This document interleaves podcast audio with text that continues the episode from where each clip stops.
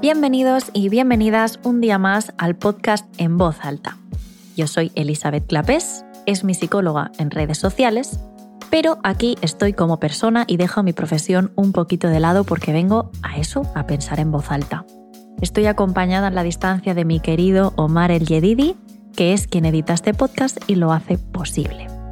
Por cierto, antes de que empecemos, ya llevamos unos cuantos episodios, seguramente habrás escuchado algún episodio más mío y si no, eh, hola, encantada.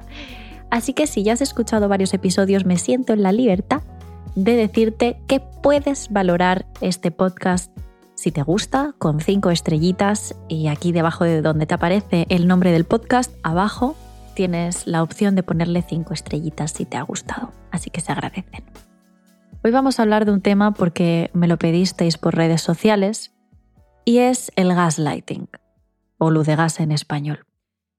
Para quien no lo sepa, el gaslighting o luz de gas es una forma de maltrato psicológico con la que se pretende hacer dudar a la víctima de su propio criterio mediante hacerle sentir que está perdiendo la cordura.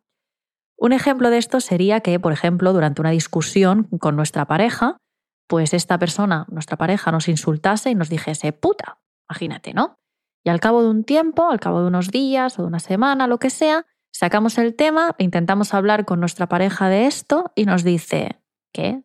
Eh, estás loca, yo no he dicho eso nunca, eso no ha salido de mi boca, te lo estás imaginando, eres una mentirosa, bla, bla, bla. Esto sería luz de gas, algo que ha sucedido y que esta persona nos niega a muerte y nos hace dudar de nuestro propio criterio mediante expresiones como las que he comentado, estás loca, se te está yendo la pinza.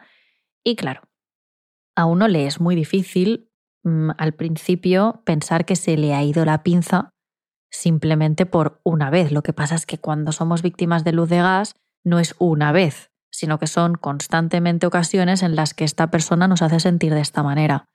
Vamos a hablar un poquito en el ámbito de la pareja, ¿vale? Y bueno, os voy a explicar un poquito cómo ha sido mi experiencia con, con este tipo de maltrato porque creo que os puede ayudar mucho. La primera y única vez que he sido víctima de gaslighting o luz de gas, que yo sepa, ah, yo no tenía ni idea de lo que era, ni siquiera de que eso existía, ni de que era una forma de maltrato, ni, ni de nada. Simplemente la que era mi pareja me lo hacía y yo lo sufría, pero jamás le puse nombre tampoco se hablaba apenas de esto, no se hablaba de gaslighting, ni se empleaban estos términos que se han puesto ahora de moda de, yo qué sé, mm, ghosting, love bombing y todo esto, pues no, no se hablaba. Entonces yo me limitaba a sufrirlo. Total, a lo que íbamos, que yo cuando lo viví no tenía ningún tipo de información al respecto y no sabía eh, lo que estaba pasando, simplemente me limitaba a sufrirlo. De hecho, es que ni me imaginé que esto podía ser un tipo de maltrato Imagino que era porque yo jamás habría sido capaz de hacerle esto a alguien, pero bueno, no, es que no me entraba en la cabeza. Pero bueno, hay personas a las que sí. Entonces, ah, entiendo que cuando hablemos de gaslighting haya alguien que me diga, eh, esto es de cajón, si alguien te ha dicho algo y luego te lo niega, te está mintiendo, no hay que tener mm, dos luces para saberlo, ¿no? Ya, bueno, dicho así puede parecer algo muy sencillo, ¿no? Eh, alguien te dice algo, tú te acuerdas y si te lo niegas sabes perfectamente que te miente porque tú tienes clarísimo que, bueno, que pasó, que te lo dijo y así, pues yo qué sé, eh, confrontas a la persona y si te lo sigue negando lo mandas a la mierda. Ya, bueno, eh, como siempre digo, desde dentro nada es tan fácil. No es tan fácil porque es que a ti no se te pasa por la cabeza que cuando alguien te está negando a muerte algo, y lo ves que lo hace tan bien y lo niega tan bien, porque además normalmente son personas que manipulan de una manera increíble, ¿no? Entonces tú ves a alguien negándotelo con tanto énfasis y, demás, que dices, ostras, es imposible que, que yo qué sé, que, que realmente lo esté haciendo por manipularme. Si tú eres una persona normal y eres una persona sana, no se te ocurre que no, bueno, no se te pasa por la cabeza de primeras que la persona con la que estás, tu pareja, a la que quieres y que te quiere, te está intentando hacer creer que estás loca. Entonces, bueno, como no te entra en la cabeza porque tú esto no lo habrías hecho en la puñetera vida, empiezas a pensar, bueno, pues igual no se dio cuenta, lo dijo sin querer, se le ha olvidado. Bueno, al principio empiezas a pensar que puede que el otro, bueno, que puede que se le haya ido un poco la pinza, ¿no? Que simplemente no se acuerde. Entonces te lo niega a muerte y lo dejas pasar, porque te lo niega tanto que dices, mira, eh, pues era pobrecito mío, que un, eh, yo sé, un error de la memoria, ¿no? Puede que lo hiciera sin querer yo qué sé. Pero el tiempo pasa y esto sigue sucediendo. Esta persona dice o hace algo que a ti te niega a muerte cuando tú lo recuerdas perfectamente. Pero es que te lo niega con tantísima seguridad y firmeza que es que te es imposible otra vez no creerle.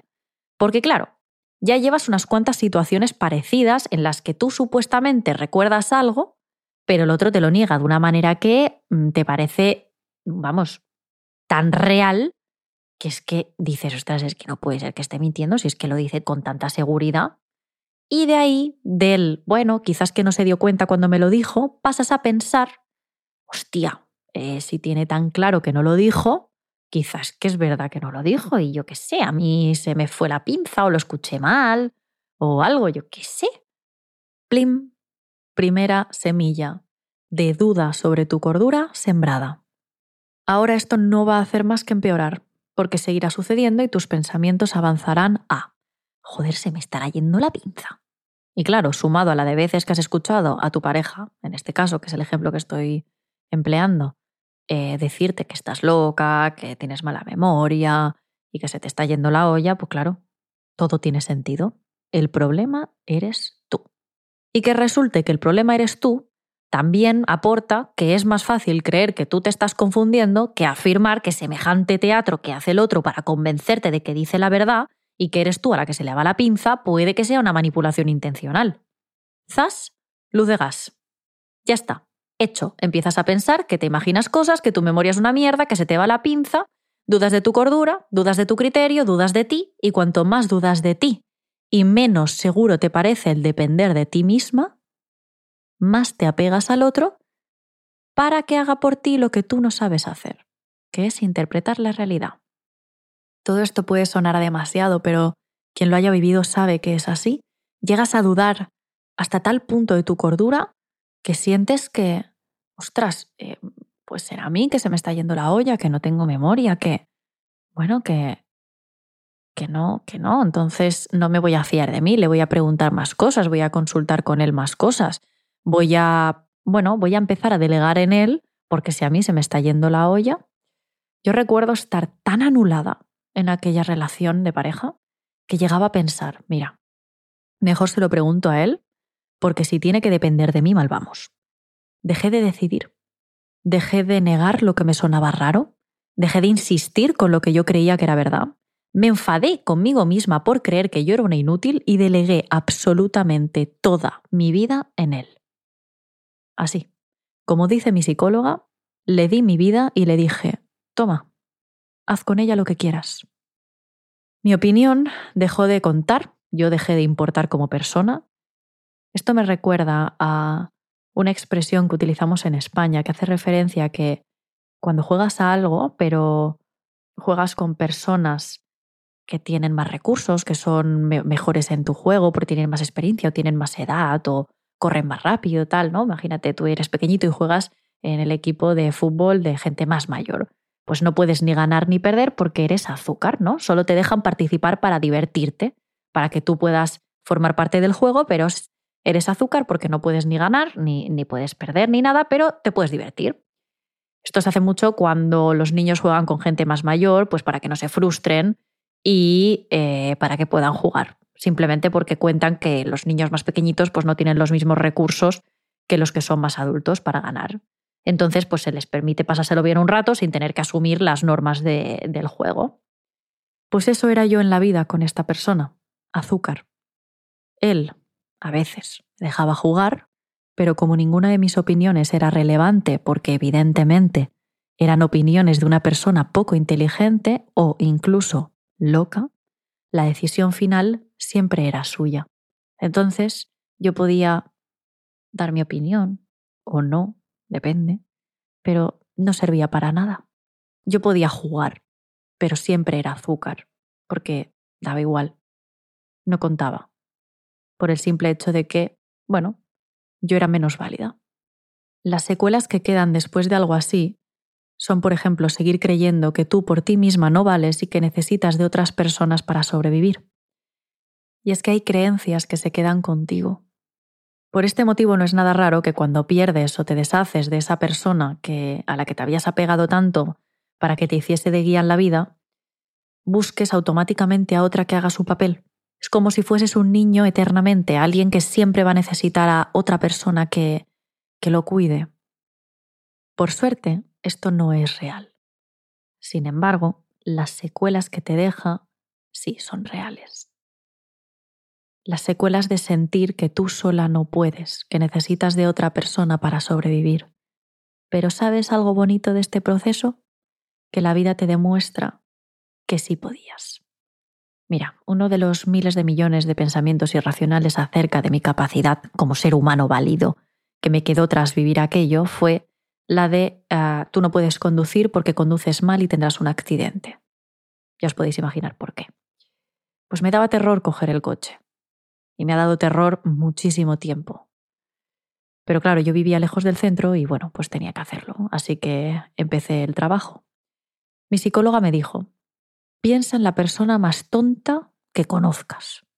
La persona más poco hábil, más poco inteligente. Y le dije, sí, vale, ¿qué? Y me preguntó, ¿tiene carne de coche? Y le dije, sí. Me dice, ¿y conduce? Y le dije, mm, sí. Y me dijo, ¿y crees que esa persona puede y tú no? Ostras, un pensamiento que me llevo para toda la vida. Si los demás pueden, yo también. Otro ejemplo de esto que me gusta, me gusta recordar porque creo que es bonito es que una vez mi madre, muy sabia, me dijo una cosa que se me quedó muy clavada. Yo estaba en época de exámenes, mis primeros exámenes de la universidad. Lloraba y me moría de ansiedad porque pensaba que eran demasiado difíciles para mí. Y mi madre me dijo, cariño, los exámenes están para personas, no para superhéroes. Están hechos para seres humanos, para personas normales que podáis aprobarlos para que estudiando podáis pasar estos exámenes. Y si no, no pasa nada, no se acaba el mundo. Joder, qué frase tan sencilla pero qué, qué, qué reveladora, ¿no?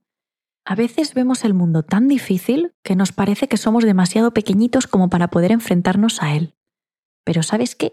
Que no, que el mundo está hecho para personas, para personas normales y corrientes.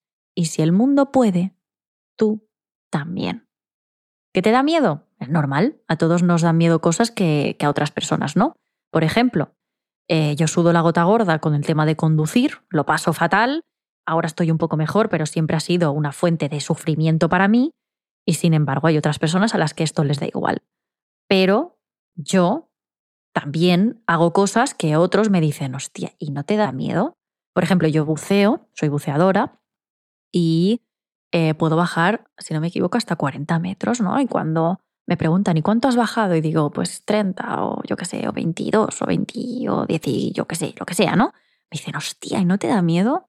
pues no, y me dicen, uy, yo no podría, me daría un ataque de pánico, me daría un ataque de ansiedad, tal. Y una vez lo intenté, me agobié muchísimo y dije, nunca más, tal. Bueno, pues mira, hay cosas que a mí no me dan ningún miedo y a otras personas sí. Pero el mundo está hecho para gente normal. Entonces, cuando algo parece que se nos queda muy grande, como por ejemplo ciertos trámites, ¿no? Que hay trámites que, ostras, yo ahora que soy autónoma, bueno, hace unos años que soy autónoma, pero eh, aún estoy empezando, ¿no? Como quien dice, eh, yo desde que soy autónoma estoy teniendo que hacer una de trámites que pienso, Dios mío, es que no puedo, no puedo, es que no me da, no soy lo suficientemente inteligente como para esto. Pero luego pienso, mi padre, mi, bueno, la mayoría de mi familia, muchos amigos míos, gente que conozco, son autónomos, hacen los mismos trámites y están pasando por el mismo proceso que yo. Por lo tanto, significa que a ellos también se les debe hacer complicado, pero siguen adelante. Y, al final lo sacan, ¿no? Entonces, si ellos pueden, yo también. Y es que ese es uno de los aprendizajes más bonitos que me he llevado en la vida, tras sentir que yo era menos que los demás, que yo no llegaba para tantos, que bueno, que yo siempre necesitaría a alguien que hiciese todo por mí. Pues no es verdad. Hay cosas que se nos van a dar mal y que vamos a necesitar ayuda para hacerlas. Por ejemplo, pues yo soy muy mala para los números y para sacarme eh, las asignaturas de estadística, probabilidad y psicometría y demás de la carrera, necesité hacer repaso dos o tres veces a la semana. Vale, pues yo ahí necesité ayuda, pero me lo saqué. Me lo saqué con, con ayuda, pero me lo saqué.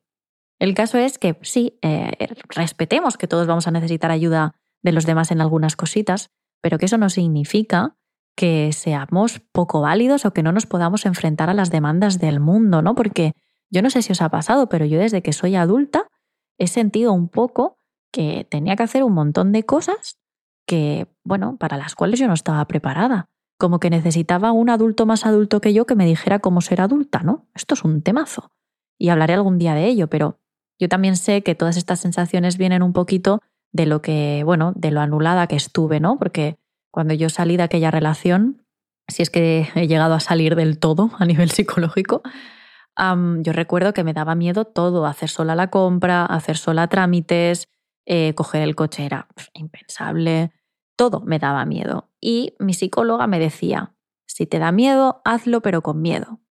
Y venga, y venga, y haciendo me di cuenta de que el miedo era un monstruo que cuanto más permitía que me quitase, más gordo se volvía y más cosas me acababa quitando. Si el miedo un día te quita el ir a cierto sitio a comer, otro día te quita acercarte a X plaza, otro día te quita el salir durante mucho rato de tu casa, otro día te quita el salir de tu casa con frecuencia, llega un día en el que le has permitido que te quite tantas cosas que no sales de ti, que estás encerrada en casa, que estás encerrada por miedo. Y a mí esto me pasó. Yo tenía miedo a todo, porque pensaba que, bueno, que yo no por mí misma no podría sola, que no podría valerme por mí misma porque así me lo habían hecho creer. Yo pensaba que saldría por la puerta y no sabría hacer absolutamente nada.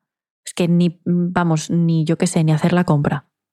Pero lo más bonito, insisto, lo más bonito que he aprendido en la vida es que yo sola sí podía. Y como te digo, y como te he dicho, a día de hoy prácticamente lo hago todo sola y no necesito de nadie. Y estoy muy contenta y espero que ese sea un proceso que tú también puedas hacer. Para eso hay que empezar por metas pequeñitas e ir yendo a más y a más y a más y a más grandes.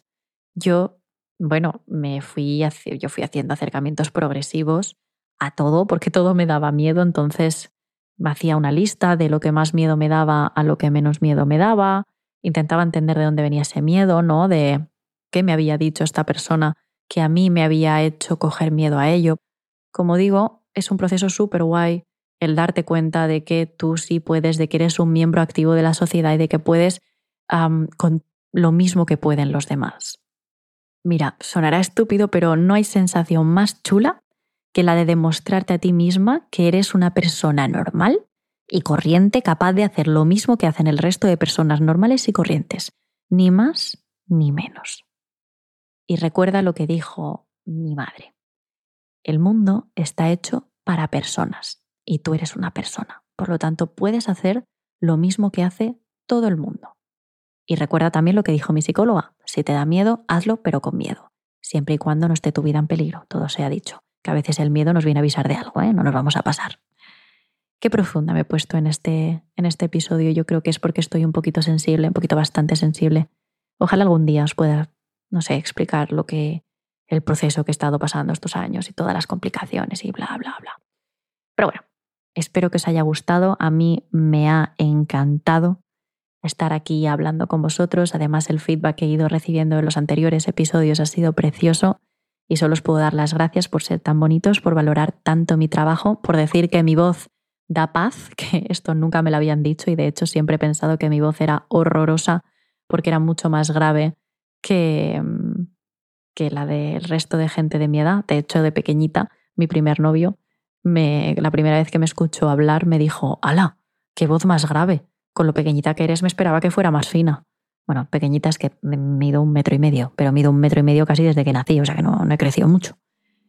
Y nada, espero que os haya gustado, que os haya ayudado, que aprendáis algo y que os repitáis alguna de esas frases cuando algo os dé miedo porque haya alguien que os haya dicho, tú no puedes, lo hago yo. Y recuerda, el mundo está hecho para personas, no para superhéroes.